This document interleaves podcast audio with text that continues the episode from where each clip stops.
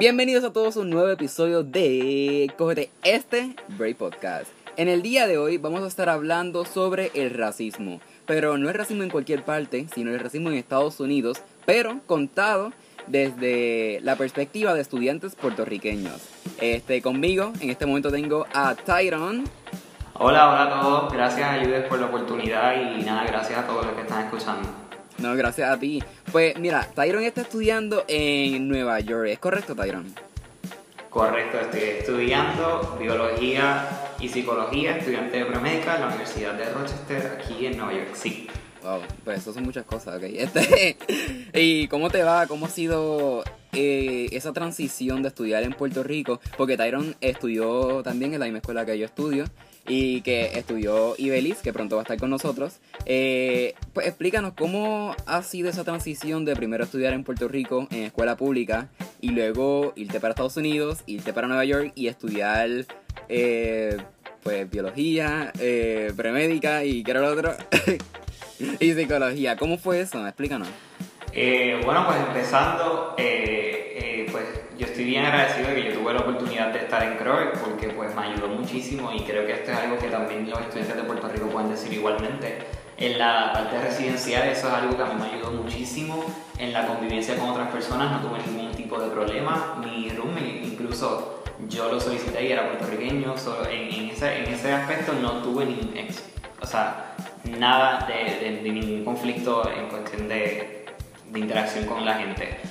Eh, segundo lugar, las clases, sí, creo que me preparó muchísimo y todo esto. Eh, para las clases de ciencia, matemática, sí hay algunas cosas que nunca, nunca tocamos por parte del tiempo. El huracán María nos afectó muchísimo académicamente a nosotros y es algo que todo el mundo en todo lo que eh, puede decir.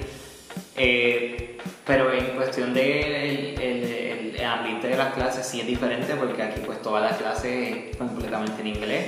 Y aunque tú sepas inglés es algo porque te choca como quiera porque tú estás acostumbrado a ciertas interacciones con el profesor y de momento el profesor te está hablando en, en, tu segundo idioma todo el tiempo y te sientes como agorado así eh, que no sabes ni, ni, ni, qué hacer. Incluso cuando estás haciendo preguntas tú dices pero es que yo sé lo que quiero decir pero es que no me sale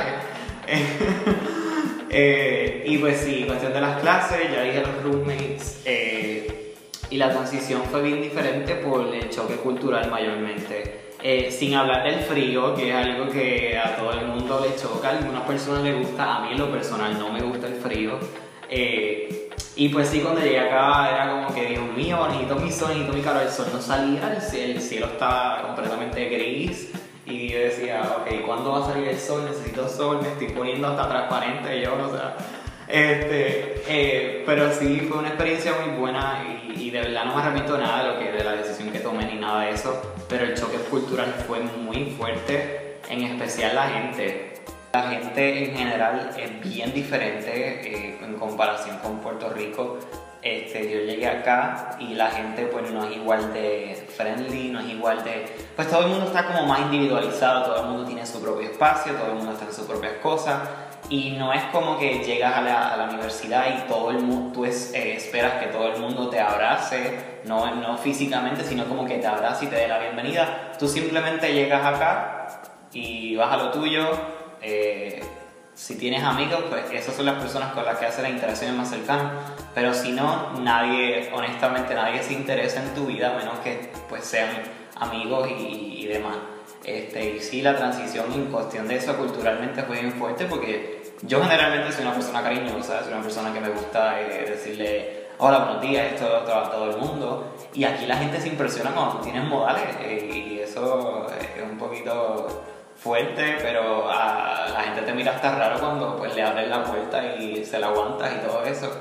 Eh, y pues son modelos porque yo creo que es parte de la cultura estadounidense que todo el mundo esté velando por sí mismo y que nadie, pues nadie te tiene que preocupar por ti. Eh, yo creo que es algo que se fomenta en la educación de, de, los estudiantes americanos y pues sí, yo creo que así como yo, como soy puertorriqueño y muchos hispanos más, tienen el mismo reto de que cuando de reto, ¿no? La situación de que cuando llegan acá es como que, ok, eh, solamente soy yo y más nadie.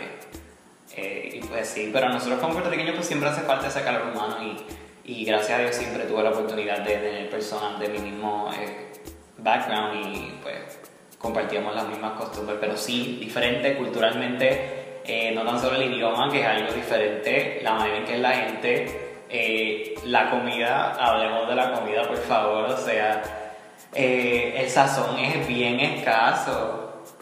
te digo que el sazón es bien escaso, es una cosa crítica. y muchos amigos puertorriqueños míos se dicen, o sea, pero ¿qué pasa? me hace falta el arroz de mi abuela, que siempre es el que, el que pues, uno siempre dice que las abuelas cocinan más bueno y todo esto. Y pues sí, eso sí fue un reto cultural bien fuerte porque yo no estaba acostumbrado a comer comida sin sazón, yo estaba acostumbrado a comerme, tú sabes, eh, mi plato heavy con todos los powers, como uno dice. Y aquí tampoco, aquí las porciones son menos, este, en menos cantidad. Pero sí, diría que la gente y la comida es lo, lo más lo más, lo más, culturalmente hablando, lo más Impactante. difícil que, que, se, que se hace para un estudiante, al menos en mi experiencia. Ok, Diache, fíjate, yo siempre he pensado que la comida es mucho más que solo comida. Yo pienso que en las comidas es que... O sea, es que mira, cuando tú sales de una graduación o sales de una actividad, ¿para dónde van? A comer. Este, ¿quieres reunir a la familia? Con comida. ¿Quieres este, hacer algo? Comida. Siempre está la comida involucrada en, nuestra, en nuestro diario vivir. Y yo pienso que es súper interesante ver cómo todo socialmente se basa en lo que comemos. Así que yo diría que también tiene una relación este, de cómo son las personas con la comida. Eso sería súper interesante. No sé si hay estudios sobre eso, pero suena súper fun. Pero cuando yo... No, sí, aquí eh, yo, yo considero que ese estudio ya se tiene que haber estado realizando. Si no se ha realizado, créeme que hay la, cuando uno llega a la universidad no se da cuenta que estudian eh, hasta el mínimo detalle personas obsesionadas con todo. Sí. Eso es súper cool, verdad. A mí me encanta eso, a mí me gusta estudiar todo, analizar todo y ver todo de diferentes perspectivas porque si uno mira un objeto desde un solo ángulo no va a poder, poder o sea, no va a poder apreciar el objeto en sí. Así que... Definitivamente. Y hablando de la, de, la, de la comida, lo que estabas diciendo, que la comida es más que solamente comida, también considero que este, ciertas personas aquí miran la comida como algo parte del día para sobrevivir y ya. Pero pues creo que para nosotros es diferente porque ya para la comida para nosotros es como que hay un tiempo para disfrutar, un tiempo para, no sé, para, para disfrutar lo que uno está comiendo y todo eso. Y, en comparación con otras personas que, que, sí he visto y he tenido la oportunidad de conocer que simplemente comen por comer y ya. No sé, eso es súper interesante. Yo cuando fui a Nueva York, yo he ido a Nueva York dos veces. La primera vez fue cuando yo estaba en octavo grado y no me gustó para nada. Este, yo me estaba quedando con este, unos familiares de mi papá y era un barrio este, como de bajos recursos y me sentí incómodo o sea, no quiero, o sea, escucharlo, o sea, o sea, como escucharme ofensivo ni nada, pero yo me sentí incómodo porque las personas de allí eran de tez negra y me miraban súper mal.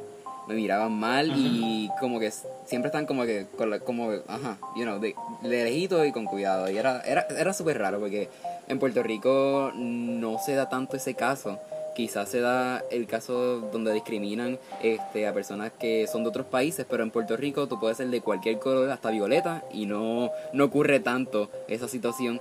Pero como que fue en octavo grado y para ese tiempo no estaba tan pendiente de esas cosas, pero darme cuenta de esa, esa edad pues fue como que un poco chocante. Pero ya la última vez que fui en, fue en este, este enero, eh, me lo pude disfrutar un poco más. Este, porque fui a muchos más lugares y eso. Pero ahí fue que realmente me pude dar cuenta de que no tan solo era desde la comunidad de tez negra, sino también era también de los blancos hacia ellos. Pero eran unas cosas que yo me quedaba, ¿qué DH es esto? Eso era como una guerra, eso era horrible. Yo digo que si... Yo dije, olvídate que esto es el infierno, literalmente para... Yo no sé por qué mucha gente diciendo como, ah, el infierno, eso es fuego, pero realmente cuando yo fui, yo sentí que yo lo estaba viviendo, porque eso fue horrible, eso, eso, era, eso fue horrible. Yo, yo quedé traumado, yo quedé traumado, yo no sé, yo no sé si realmente eso pasa este, contigo en el campus o fuera del campus, pero yo no, yo personalmente cuando yo fui a Nueva York, yo dije, porque siempre que voy a los países, yo digo, yo podría vivir aquí. Yo me pongo a analizar, realmente este es el estilo de vida que, que a mí me gustaría. Cuando fui a México, me gustó. Era un poco intenso, pero me gustó. Pero cuando fui a Colombia, yo, a mí me encantó Colombia. Es, como, es que, es que esos países como son de Latinoamérica, son un poquito parecido a Puerto Rico. Así que tú más o menos puedes asimilarle, como dices, ah, esto como que esto es como que más o menos lo mismo y eso. Aunque totalmente siguen siendo diferentes, pero cuando yo fui a Nueva York es como del cielo a la tierra, es como una cosa que te dice, ¿qué es esto? Así que, ¿cómo tú te pudiste adoptar y eso? Y, has tenido experiencia así súper impactante. Cuéntanos sobre eso. No, sí, definitivamente, eh, este, para abundar lo que estabas diciendo, estoy bien de acuerdo contigo y entiendo eh, para comenzar, aquí en Estados Unidos hay demasiada segregación racial. Es una cosa eh, ridícula lo dividido que está la gente por, por, la raza y todo esto. Y es algo que, que para entenderlo, pues todos tenemos que saber la historia y es algo que me, que me gusta que estemos tratando en este, en este podcast porque hay mucha ignorancia en, las personas y eso. Eh, pero sí te entiendo en la manera en que te sentiste cuando fuiste a esa población. Eh, quizás no lo estaban haciendo de una manera, de una manera negativa, sino que eh, uno tiene, a veces también tiene que entender que la historia marca muchas cosas y pues la apariencia de uno se ve, es algo, nuestra piel se ve, como nos vemos se ve. Y, nada, este, así como tú otra persona que sea puertorriqueña, que nosotros somos un melting pot, como yo digo, que es un, un lugar donde se mezcla tanta gente, que en Puerto Rico puedes encontrar gente tan oscura como tan clara, eh, pues es un poquito chocante para la gente americana, la gente afroamericana y toda la gente eh, ver este y realize que, que aceptar que los puertorriqueños son tan diversos y que, y que a lo mejor tú que eres una persona blanca de, de, rubia y todo esto pues es raro porque van a pensar que eres americano, ¿me entiendes? Que eres una persona blanca, que eres una persona blanca americana y, y pues sí ha habido mucha presión contra la gente afroamericana y por eso yo entendería esa situación en este caso. Y he tenido muchísimos amigos aquí en la universidad que son desde blancas, rubios, de ojos de azules, verdes, etc. Y es bien difícil para, los, para los, demás, este, gente americana, no importa de dónde vienen, eh, decir, wow, o sea, yo pensaba que eras americana blanca hasta que, hasta que te escuché hablar, ¿me entiendes? Eh, y tengo una amiga en específico que es la que estoy este, recordándome ahora que tú la miras y tú dices, eh, físicamente ella representa todo lo que una americana blanca podría ser, físicamente, hasta que la escuchas hablar. Y hay mucha gente que se choca cuando ve eso y cuando lo oye. Este, pero sí, hablando de las experiencias que tuve, eh, no, no por cómo yo me veía, sino por cómo yo actuaba, porque yo vine acá con la mente de jíbaro, sabiendo, sin saber muchas cosas de la cultura de acá, y si a la gente le chocaba y me miraban muy raro porque por la manera en la que yo me desenvolvía con todo el mundo, pues porque aquí la gente, como te dije, todo el mundo para lo suyo. Eh, este, gracias a Dios no he tenido ningún discrimen por mi color de piel, eh, sin importar cuál sea oscuro, blanco o whatever, pero sí por, por, el idioma es algo que siempre va a existir y que muchas personas lamentablemente lo siguen sufriendo día a día por mi color de piel, gracias a Dios, eh, pues no. Eh, yo no me considero una persona completamente eh, blanca, yo soy una, persona, este, tú me ves y tú pues sabes que, que, soy una mezcla, porque mi mamá pues es más oscura, mi papá es más claro. Y pues yo salí en esa mezcla, mi pelo tampoco es lacio, pues nada. Es raro este, ver cómo la gente reacciona ante eso, pero a veces aquí también hay, hay personas que son mezclas. So, todo está en la educación. La persona racista es porque es, porque es racista y punto. Porque una persona educada, una persona que, que aprende a apreciar la diversidad, pues no va a tener esos pensamientos. Ok, pues mira, para poder un poco definir a eso, para que las personas también puedan entender como que el término racismo, y yo no sabía, pero hay diferentes tipos de racismo. ¿Tú sabías eso? Pues sí, sí, he tenido la oportunidad de aprender un poquito, sí, debe haber algunos que nunca he escuchado en mi vida, pero pues sí, mencionalo ahí. Ok, pues mira, eh, estoy en la página de la ONU y pues, ok, para definir racismo, de acuerdo a lo que está aquí escrito, eh, cuando hablamos de racismo estamos hablando de un tipo de discriminación, aquella que se produce cuando una persona o grupo siente odio hacia otras personas por características o cualidades distintas, como el color de piel, idioma o lugar de nacimiento. Pero, aquí está lo curioso, hay cuatro tipos de racismo. Está el racismo aversivo, racismo aversivo. Es un tipo de racismo sutil porque generalmente es empleado por personas que están abiertamente en contra del racismo y de los comportamientos racistas. En el racismo aversivo se pretende la igualdad de derechos y la libertad para que cada grupo viva su propia cultura abiertamente. En cambio, las actitudes racistas se producen mediante la distancia con otra, con otra persona, falta de empatía o mostrando frialdad. Eso yo lo he visto mucho porque... Y, y eso se da, like, súper común. Like, súper común y... Yo siento que... Yo creo que es el más común de todo, la clara. Ok, el otro es el racismo etnocentrista. Este tipo de racismo está basado en la superioridad cultural del propio grupo, por lo que éste asume que otros grupos diferentes suponen una amenaza, una amenaza cultural. En este tipo de racismo no hay derecho a la igualdad y se cree que las personas que son una raza diferente a la propia deben someterse al grupo predominante. El rechazo de costumbres, creencias, comportamientos, religiones o lengua de otros grupos étnicos son actitudes recurrentes de este tipo de racismo. Interesante. El otro tipo de racismo es el simbólico, que aboga por el derecho a ser iguales, como, mm, pero con matices. El derecho a ser iguales existe, pero para ámbitos puntuales o ciertas situaciones. Un ejemplo que explica el, racismo simbólico es la libertad que tiene cada grupo para vivir como quiera, pero en áreas limitadas para dicho grupo. Estas actitudes, actitudes provocan una segre- segregación cultural entre los distintos grupos, lo que produce una vez distanciamiento entre sus miembros. Que es lo que estábamos mencionando ahorita, que eh, eh, yo lo he visto mucho en Estados Unidos, como que, ok, eh, tú eres negro, yo soy blanco, yo me paso acá, tú allá. Y todos vivimos bien. Eh, eso es como que también se ha visto bien fuerte, por lo menos yo lo he visto mucho en Estados Unidos. No, sí, claro. Estados Unidos. Eso es lo que crea la segregación. Ujú. Está el racismo biológico. Ese es el racismo menos tolerante. Entiende que una raza es biológicamente superior a las demás, que amenazan con degenerar la raza que es considerada principal. El racismo biológico no cree que los miembros de otras razas deban tener ningún derecho. Piensan que deben de ser excluidos totalmente e incluso apuesta por la segregación física. Un ejemplo de esto, el racismo que fue llevado a cabo del régimen nazi en los años 30 y 40. Sí, bueno, Consideraban la raza aria como raza pura y superior.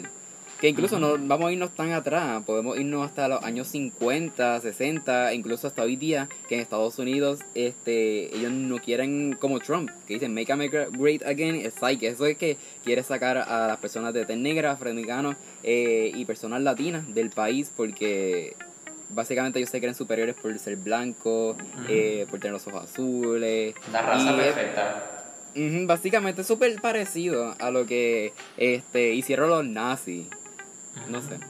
Es simplemente que es más pasivo-agresivo. Mm, Yo pienso que, ok, el, leyendo la escala, yo creo que el primero fue como que el, el, el más suave y va poco a poco in- intensificando. Por lo menos Sí. yo he visto en Estados Unidos que popularmente se ha dado que primero empezaron con el de abajo, que era el régimen biológico. Ellos se creen superior y por eso era que los dividían este por todo, básicamente. Eh, No, claro, principio y era primero. ¿ah? Hasta, hasta en las escuelas y todo. Ujú. Por eso lo que están diciendo las fotos que te había enviado, hay una foto que son tres estudiantes y uno está aguantando un cartel que dice no queremos ir a la escuela con los negros. Y están como que en una protesta y eso, y tú te pones a pensar como que, che, ¿qué tan malo tiene que ser ir a la escuela con otra persona solamente por su color de piel? No, sí, es algo que, que es ridículo y me da, me da hasta coraje aceptarlo, pero es algo que está impuesto por los adultos. O sea, un, un- una persona de esa edad, un niño, no va a aguantar un cartel que diga no quiero ir a la escuela con una persona negra porque le salga de su corazón, porque el racismo no es parte de la raza humana. Eh, eh, es algo ridículo, de verdad, que, y yo considero todo que eso es influencia adulta y así es como se educa a las personas para que sean racistas. Yo pienso que todo lo que nosotros pensamos e incluso hasta la mayoría de las cosas que hacemos han sido aprendidos. Eso de discriminar.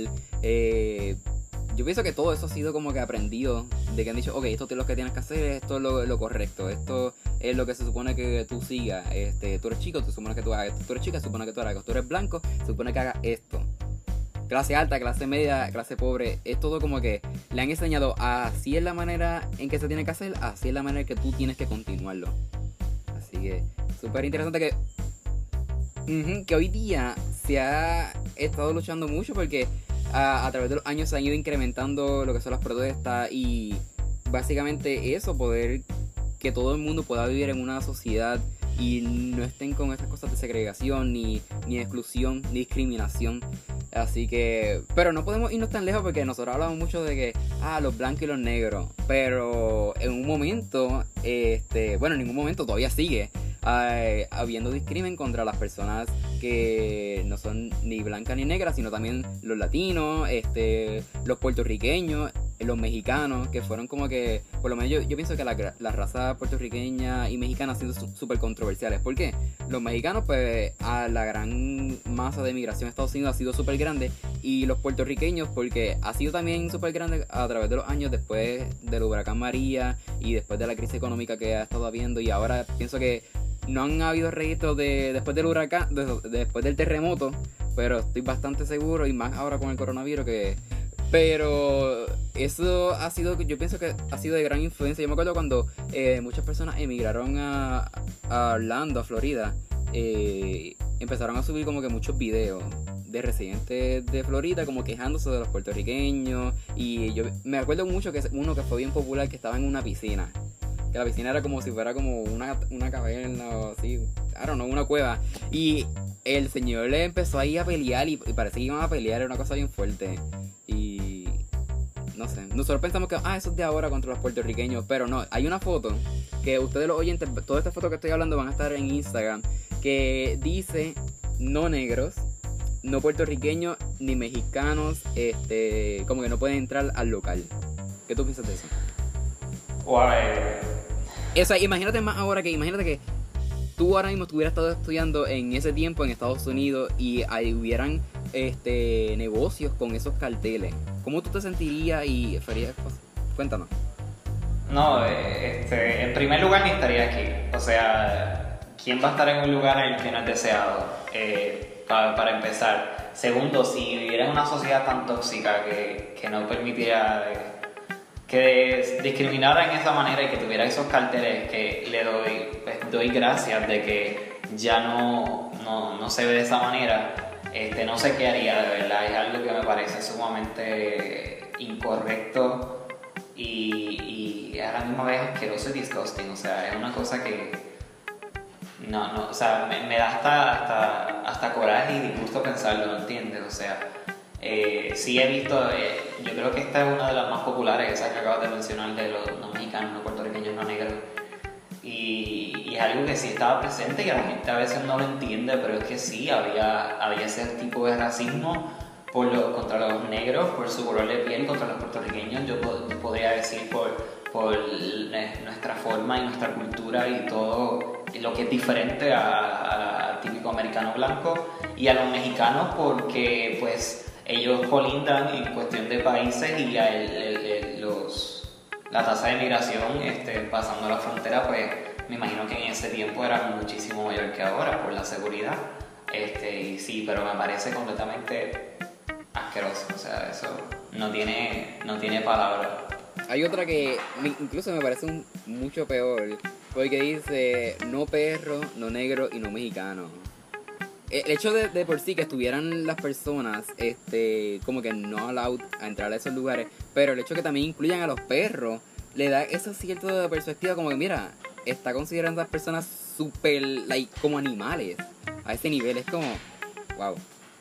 No, sí, eso mismo iba a decir, iba, iba, iba a decir increíble que antes de mencionar a los humanos, ni que antes que mencionar a la persona, o sea, de primera instancia es una cosa. racista. No, sí, el orden, de primera instancia es, una, una- es un, es un este, enunciado racista. Y aparte de eso, te mencionan después de un perro, o sea, es como, como denigrando a la, a la raza, este, como, si, como si no fuera parte de la, de la, del humankind, de la raza humana, o sea, eso fuertísimo, de verdad. que, o sea, en Estados Unidos el racismo es súper impactante, eh, como hemos podido ver, y me parece irónico que después ellos vengan a, a a Cancún, a Puerto Rico, a República Dominicana, quedarse en las playas, en los hoteles y todo, y, y you know, como, es, una, de cierta manera hipócrita. Así No, que- sí lo es, eh, estoy de acuerdo. Y, y lo más irónico es que cuando ellos vienen a, nuestra, a nuestras tierras a disfrutar de todo. Hacen lo que les dé la gana. Paisaje, hacen lo que les dé la gana y no tan solo eso. Hablo por Puerto Rico y República Dominicana. ¿Qué servicio, mi hermano? ¿Qué servicio da esa gente? ¿Cómo esa gente te recibe? ¿Cómo esa gente te da la bienvenida a su país? ¿Y cómo tú estás actuando cuando ves a una persona procedente de ese país en tu país? O sea, eso es una cosa que, que me parece sumamente irónico de las personas que dicen no quiero que estas personas vengan a mi país, pero viajan a disfrutar de los otros países. O sea, entonces ese mismo derecho que tienes tú de decir que una persona no puede estar en el tuyo, lo tienen ellos también. ¿Cómo te sentirías tú si te dijeran lo mismo? ¿Me entiendes? O sea, algo sumamente irónico y parece ridículo, de verdad. Y me parece aún más irónico de que Estados Unidos es una nación construida por la migración. O sea, no me venga a decir que ustedes han estado aquí toda la vida cuando realmente ustedes, eh, desde un principio, o sea, Estados Unidos está construido desde personas de todas partes del mundo. Eh, yo pienso que es súper innecesario que hoy día se siga llevando a cabo este, la discriminación racial en un país donde todos son inmigrantes. No, de- definitivo. Sí. Lo- las personas americanas que son dueños de, de- de Estados Unidos, no América, como le llaman ellos, Sí, yo odio Son- ese término, que digan, ah, son- I'm an American citizen. Mira, todos somos americanos, desde allá, desde Alaska hasta, hasta la Tierra de Fuego en Argentina, todos somos americanos y yo odio que vengan con eso de, ah, somos americanos. Oh, aquí se supone que hables americano, o sea, ni siquiera el idioma tuyo no viene ni siquiera de tu tierra, viene de Inglaterra, ¿me entiendes? O sea, eso es más irónico todavía. Que- que son migrantes todo el mundo. Ok, sí, sí, sí, como que Estados Unidos es una, una cosa, este, que, que, que, que es un país que se ha conformado por, por varias culturas, no es como que la raza americana es una raza única y pura, o sea, porque simplemente no lo es. Eh, hablando coloquialmente y como se habla, como lo, como lo escuchamos en la calle, los estadounidenses son satos. O sea, los estadounidenses, igual que los puertorriqueños, somos personas que somos compuestas de tantas culturas que es como ridículo ser racistas contra esas culturas que a lo mejor tú no sabes si tienes hasta un ancestro de esa cultura. Literal. Este, por decir Donald, el mismo Donald Trump, que es algo controversial, sus papás son inmigrantes, ¿me entiendes? Son este, La personas esposa. no importa. Sí, incluso la esposa, Sí. o sea. eh, o sea, que, que es algo que no cabe en mi cabeza alguna, o sea, para nada. Pero entonces, este, ¿por qué tú crees? O sea, ¿a quién nosotros podemos decir, ok, le echamos la culpa a quién? Al gobierno, a la escuela, a la iglesia, eh, a la cultura, a la sociedad. ¿A quién? ¿A quién tú crees que yo, tú dirías como que, ok, esto, o sea, este sistema es realmente como que el más responsable de lo que ocurre a nivel global? Porque esto no es una sola cosa que ocurra en Estados Unidos, esto ocurre en todos países y, y en todas partes del mundo. No, sí, eh, eh, echándole la culpa a, eh, a alguna cosa sería un compromiso bien grande. Pero yo podría decir que todo ha contribuido a la segregación que tenemos hoy día aquí en Estados Unidos y en otras partes del mundo que en las que también se practica el racismo. Yo considero que la educación comienza en casa. La historia, eh, y como hemos visto en esas fotos, esos niños aga- agarrando carteles diciendo que no voy a a la escuela con una persona que no es igual que yo, eso es lo que comienza el racismo, porque esas personas van a llegar a ser adultos, van a llegar a tener hijos y a lo mejor hasta le enseñan lo mismo, ¿me entiendes? Si yo considero que la educación comienza en casa, la educación comienza, eh, la apreciación de la diversidad comienza a los padres diciéndose a sus hijos y, y eh, es cuestión, es, eh, y, si comienza en casa, esas personas que van a llegar a ser los futuros gobernadores también van a practicar los, que se los valores que se les enseñaron. Sí tienen que haber valores en la, en la constitución, sí tienen que haber eh, leyes y lo que sea que no estén de acuerdo a lo que se supone que sea, que es no discriminar a nadie, pero esas leyes fueron alguna vez establecidas por personas que a lo mejor fueron criadas en esas mismas circunstancias. Yo considero que todo esto, todo tiene influencia, pero todo comienza en el hogar. Ok, ok. Me parece súper interesante este. Y concuerdo contigo, porque yo pienso que todo es como una integración de todos los sistemas que son causantes de esto. Este, de alguna manera y otra, vamos a terminar con esto porque ahora mismo nosotros básicamente somos las próximas, la próxima generación que va a predominar en el mundo y nosotros vamos a ser los que vamos a tomar las decisiones este, para nosotros y para las personas que vienen. Así que yo pienso que no tan solo reconocer de que está mal, sino también divulgarlo, enseñar a otras personas este, y decirles, mira, esto está mal, estuvo mal, incluso hay leyes que estuvieron establecidas, que eran legales, que era lo correcto. Pues mira, eso no es lo correcto ya, eh, hay otra manera, hay otra, eh, otros valores, otro sistema que nosotros podemos adoptar que busque la justicia por todo, donde personas no tengan que utilizar eh, un baño diferente por su color de piel o por el idioma que hablan eh, o por su género. Este, y busquemos igualdad por todo. Así que Tyron, te, eh, te doy muchas gracias por estar aquí y nada, si te gustaría decir algo más para los oyentes que nos están escuchando, y pues eres bienvenido. No, claro, gracias. Creo que hablando gracias a ti. Este, yo fui quien me acerqué a Libre diciendo que quería hablar y eh, nada, de verdad te agradezco por, por estar este, dispuesto a esto. Gracias a las personas que nos escuchan y pues todo esto es para ellos, como pues todo esto lo hacemos para las personas que escuchan este podcast. Así que nada, gracias, muchas gracias a Libre. Cualquier pregunta, duda, lo que quieran, aquí estamos Libre y yo para lo que sea. Y pues nada, será hasta la próxima, que creo que va a ser otra vez, yo quiero. Sí, sí. Este, nada, sí, así como Tyron se acercó a mí y dijo, mira, vamos a hacer un podcast que quede brutal.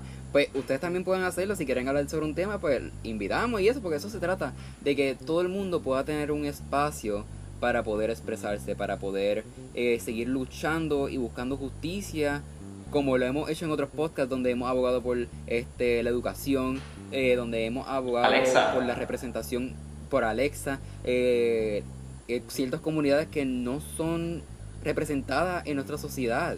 Y eso es lo que queremos nosotros los jóvenes, que seamos escuchados, de que no nos miren por ser menos porque, ah, son jóvenes, son personas que no han vivido tanto, pero ¿cómo es posible que una persona que no ha vivido tanto te dé elección a ti de cómo tienes que tratar a las demás personas con justicia? Así como Alexa, así como eh, no importa el color de piel que tenga, eh, todos debemos ser tratados con justicia y a la juventud se le tiene que dar su espacio para poder expresarse, porque no tan solo tú estás en el planeta, sino nosotros también.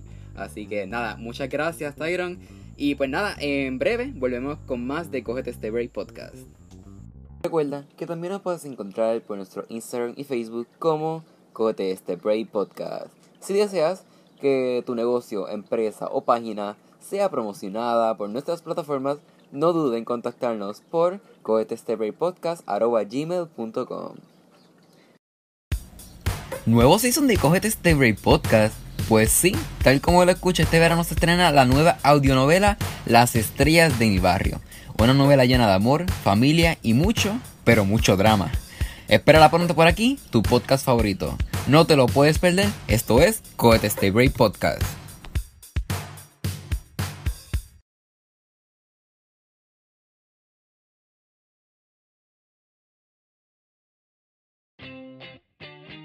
Anteriormente estábamos hablando sobre el racismo en Estados Unidos, pero contado desde la perspectiva de estudiantes puertorriqueños que están estudiando en Estados Unidos.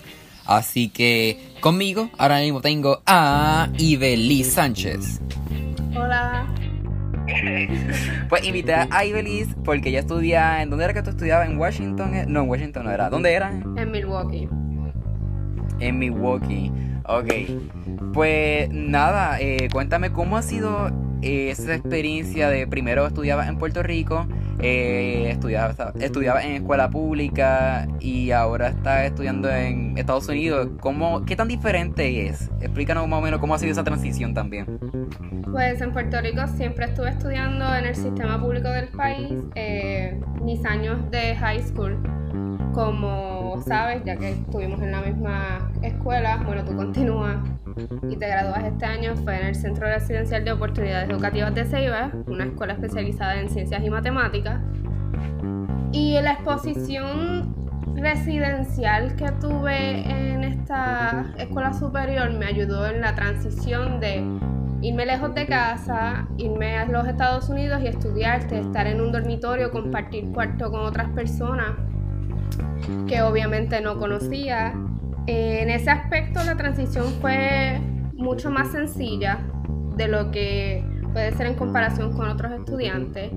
El efecto chocante para mí más bien fue en el aspecto cultural y en el ámbito educativo, pues la exposición a ciertos factores como laboratorio y cosas por el estilo que usualmente en el sistema público no lo tenemos. Bueno, este Exacto, es como tú dijiste, son cosas diferentes, otras similitudes como pues estuviste eh, hospedándote en la escuela, así que eso te ayudó bastante en esa transición, que quizás muchos de las personas que están escuchando este podcast pues no tienen esa experiencia porque no estuvieron en escuelas residenciales, pero eso fue un alivio para ti, ¿verdad? Como que ahora mismo tú estás también hospedándote con más personas o estás solo en un apartamento. No, en el dormitorio en el cuarto como tal que me tocó, porque es un proceso como de lotería, fue en un triple, o sea, yo y dos personas más. Eh, hubo un cambio a mitad de semestre, un cambio en el primer semestre. Yo empecé con dos estudiantes americanas y luego me cambié a otro cuarto y estoy con dos estudiantes de descendencia latina. Sus padres son mexicanos ellas se identifican también latinas, son, son muy buenas personas, que fue un cambio diferente en el aspecto en cómo interactuábamos entre yo con americanos, por así decirlo, y con latinos.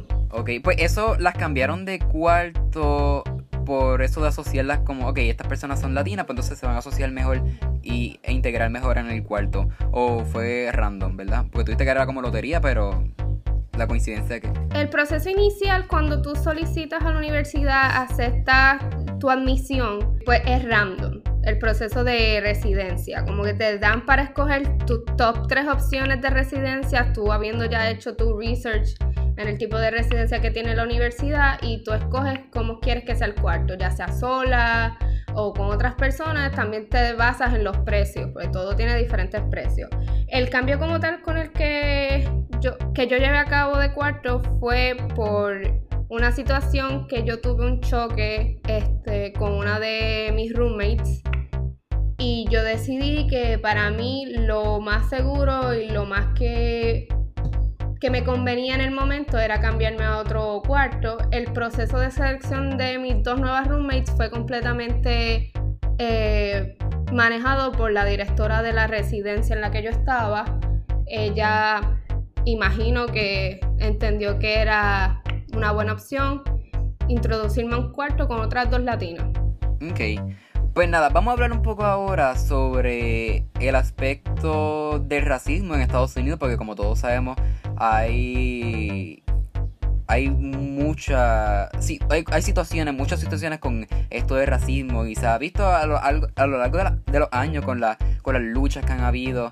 Así que realmente hoy en día, en la generación de nosotros, como el racismo, como que tú encuentras que ha disminuido, obviamente ha disminuido este, cantidad del tiempo, pero qué tan notable y cómo realmente se relaciona la, diversidad que hay en Estados Unidos, porque eh, como, tú, como tú mismo mencionaste, este, tiene una roomie que son, eh, tienen descendencia mexicana, tú eres puertorriqueña y tiene que haber muchas otras personas de diferentes nacionalidades. ¿Cómo se da esa interacción dentro de la zona en la que ustedes están?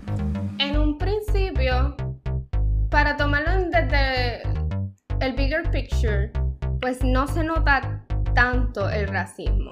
Es más allá cuando suceden las interacciones de persona a persona que lo nota. Cuando tú primero llegas a la universidad, pues tú ves una gran diversidad porque ese es el movimiento de las universidades. Este, seleccionar en su admisión estudiantes de diferentes backgrounds.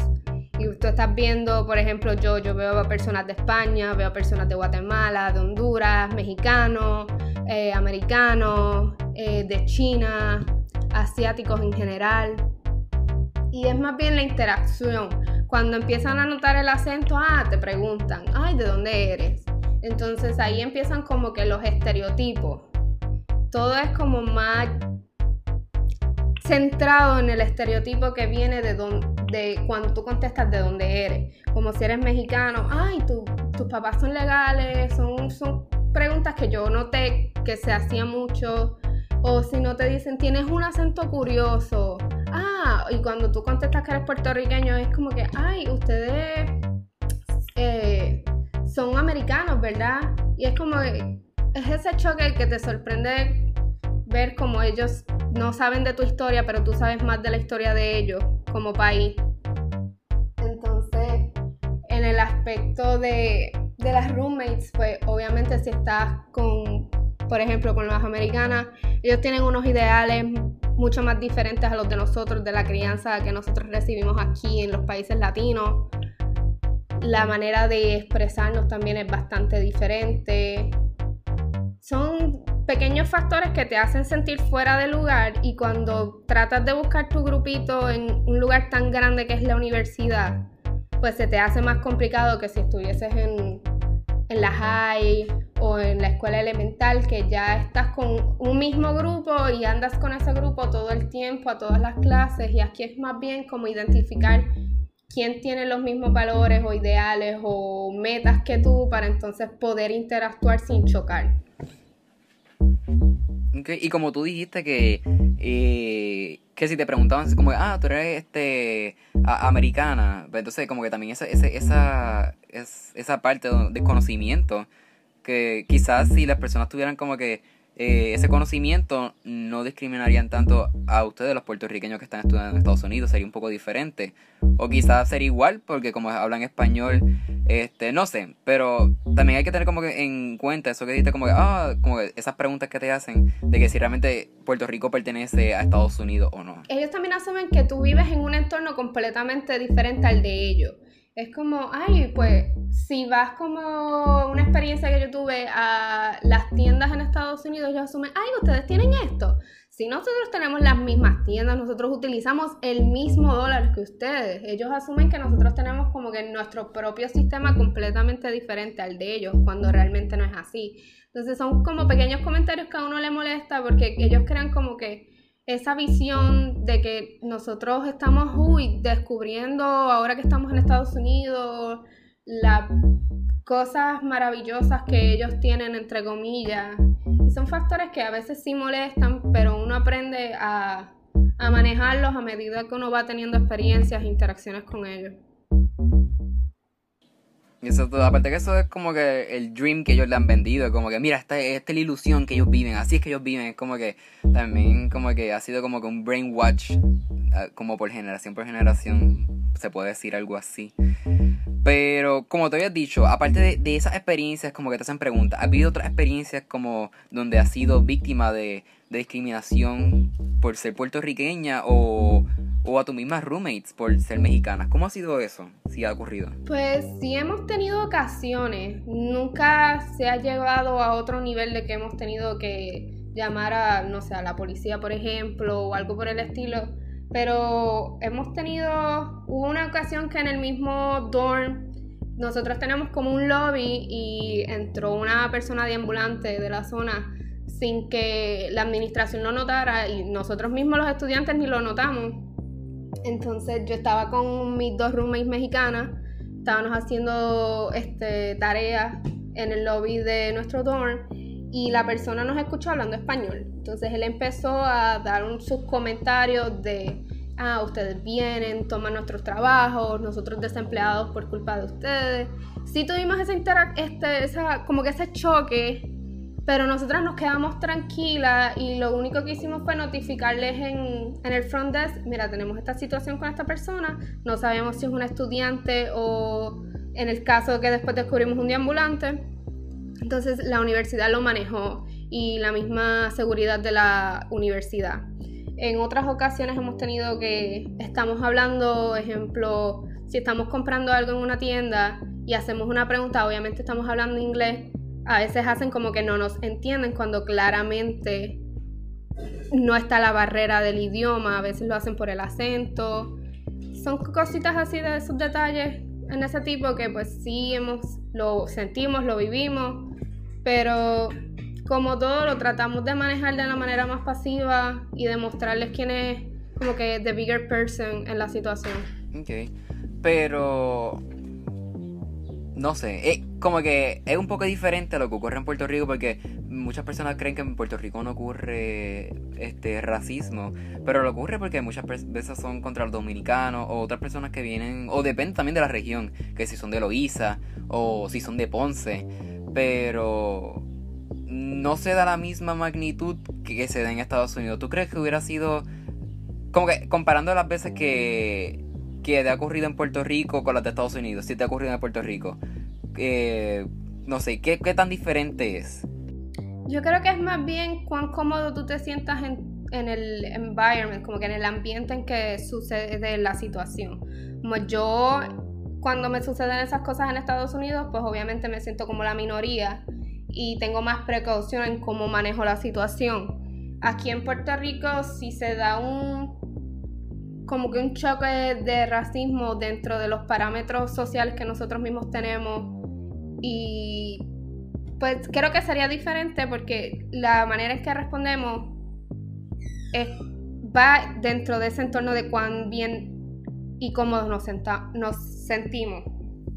Como si nosotros aquí, por ejemplo, si yo veo a alguien en Puerto Rico que está siendo racista contra un dominicano o alguna otra persona que obviamente no es puertorriqueña o no se identifica como puertorriqueño, pues la respuesta sería mucho más diferente. Es como que eso no es lo correcto y creo que socialmente los latinos no, nos unimos para defender dentro de ese aspecto a la persona que está vulnerable, pero en Estados Unidos más bien tienes que conseguir tu grupito en el que te sientas cómodo y compartan de manera cómoda para poder tener como que un poco de protección dentro de eso. Ok. Porque quizás en Puerto Rico una persona viene y dice algo al otro y el otro le sale con, con insultos, qué sé yo, pero no, como en Estados Unidos quizás ¿Tú crees que no se daría el mismo caso? Cuestión de que.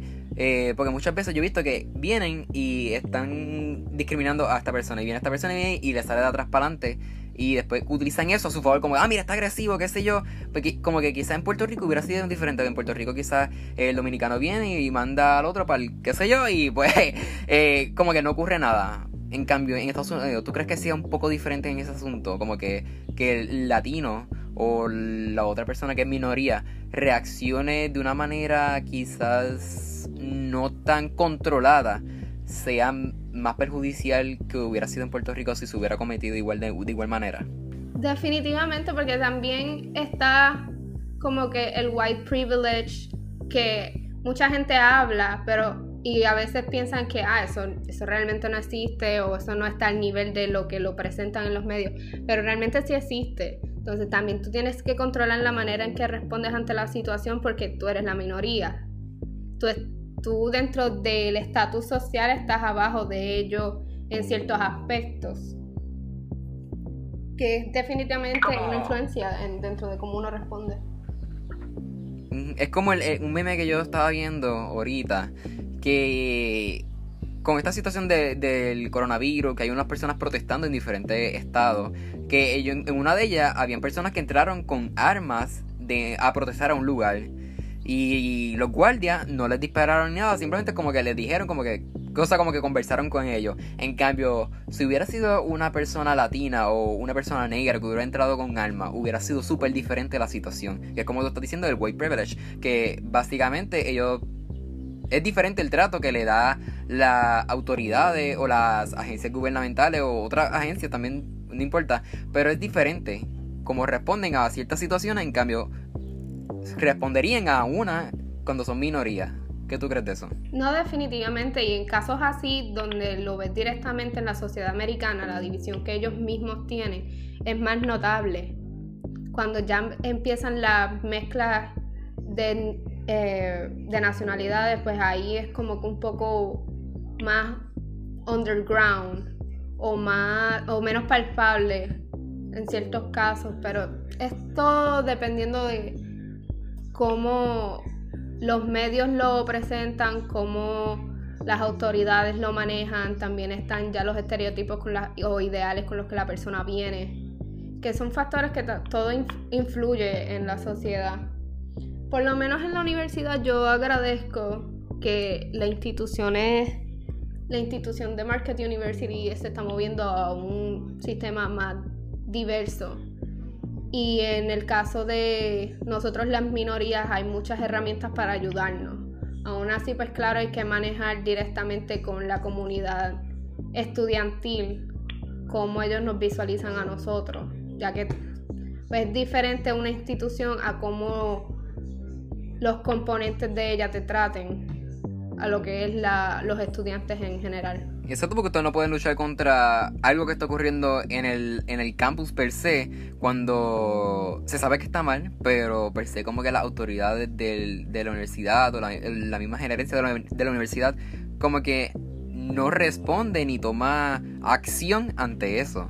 Es como un poco contradictorio como que, que digan como que, ok, mira, está, está malo, pero no hagan nada, ¿entiendes? Es como no sé, yo siento que los latinos muchas veces como que piensan como que, mira, vamos a sufrir de, discriminación, de rechazo, va a ser difícil para nosotros, pero más bien desde tu perspectiva, ¿cómo tú crees, o tu experiencia, eh, qué tú le dirías a ellos sobre eso? Si realmente tú crees que ya Estados Unidos se está preparando para, como tú dijiste, como universidades como tú, haya muchas universidades que también se unan para eso ¿O, cómo? ¿Qué tú les dirías? Yo creo que el movimiento de tratar de, de incorporar a otras nacionalidades, a las minorías específicamente, a obtener un bachillerato o una educación más allá de la secundaria, pues obviamente hace un impacto enorme en la sociedad.